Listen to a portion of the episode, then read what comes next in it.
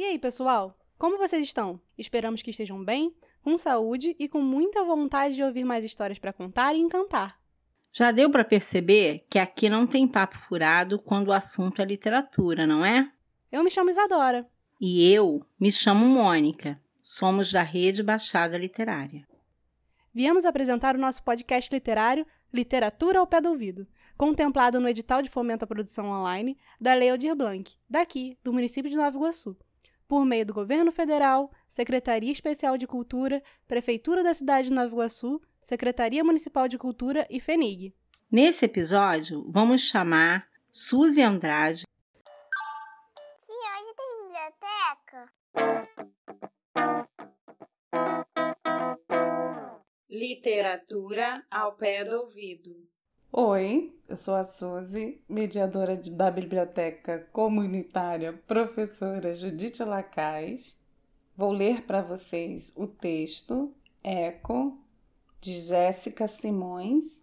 No espelho do quarto, onde a luz era mais forte, suas olheiras pareciam ainda piores. Você é feia, não para de comer. Não tem como as roupas vestirem bem em você, dizia-lhe a voz. Olha essas olheiras, essa pele tão envelhecida. Mostra suas unhas. Nem mulher você parece. A voz era atroz e não dava trégua. Quando pensava em respirar, a voz vinha e lhe dava outra bufetada. A foto que você postou hoje. Como teve coragem de publicar? As pessoas vão rir de você. As outras meninas da sua idade são tão mais. Suspirou antes de dizer, procurando a palavra certa. Como se houvesse alguma e completou. Tão mais hum, atraentes. Mas aquilo não era ela. Era só uma projeção que a mãe fazia ao observá-la através do espelho. Era o reflexo de uma filha que, agora com a cabeça entre as pernas, tentava não absorver tudo o que lhe era dito. Lutava para fazer das palavras da mãe apenas ecos, sons distantes. Achava que, se não prestasse atenção, as palavras seriam só um emaranhado de barulhos sem significado concreto. Ela ainda não poderia saber, mas esse eco iria acompanhá-la pelo resto da vida. Ainda que um dia, anos depois, uma reportagem em uma velha revista na sala de espera do dentista, se não retirasse um pouco da culpa que ela viria impor sobre si mesma, ao menos serviria para corroborar para que ela desse algum sentido a tudo que viera. Tratava-se de uma matéria sobre mães narcisistas que usavam os filhos para alimentar o seu próprio ego.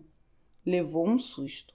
Afinal, tudo que dizem a respeito de mães por aí é sobre um tal de amor incondicional.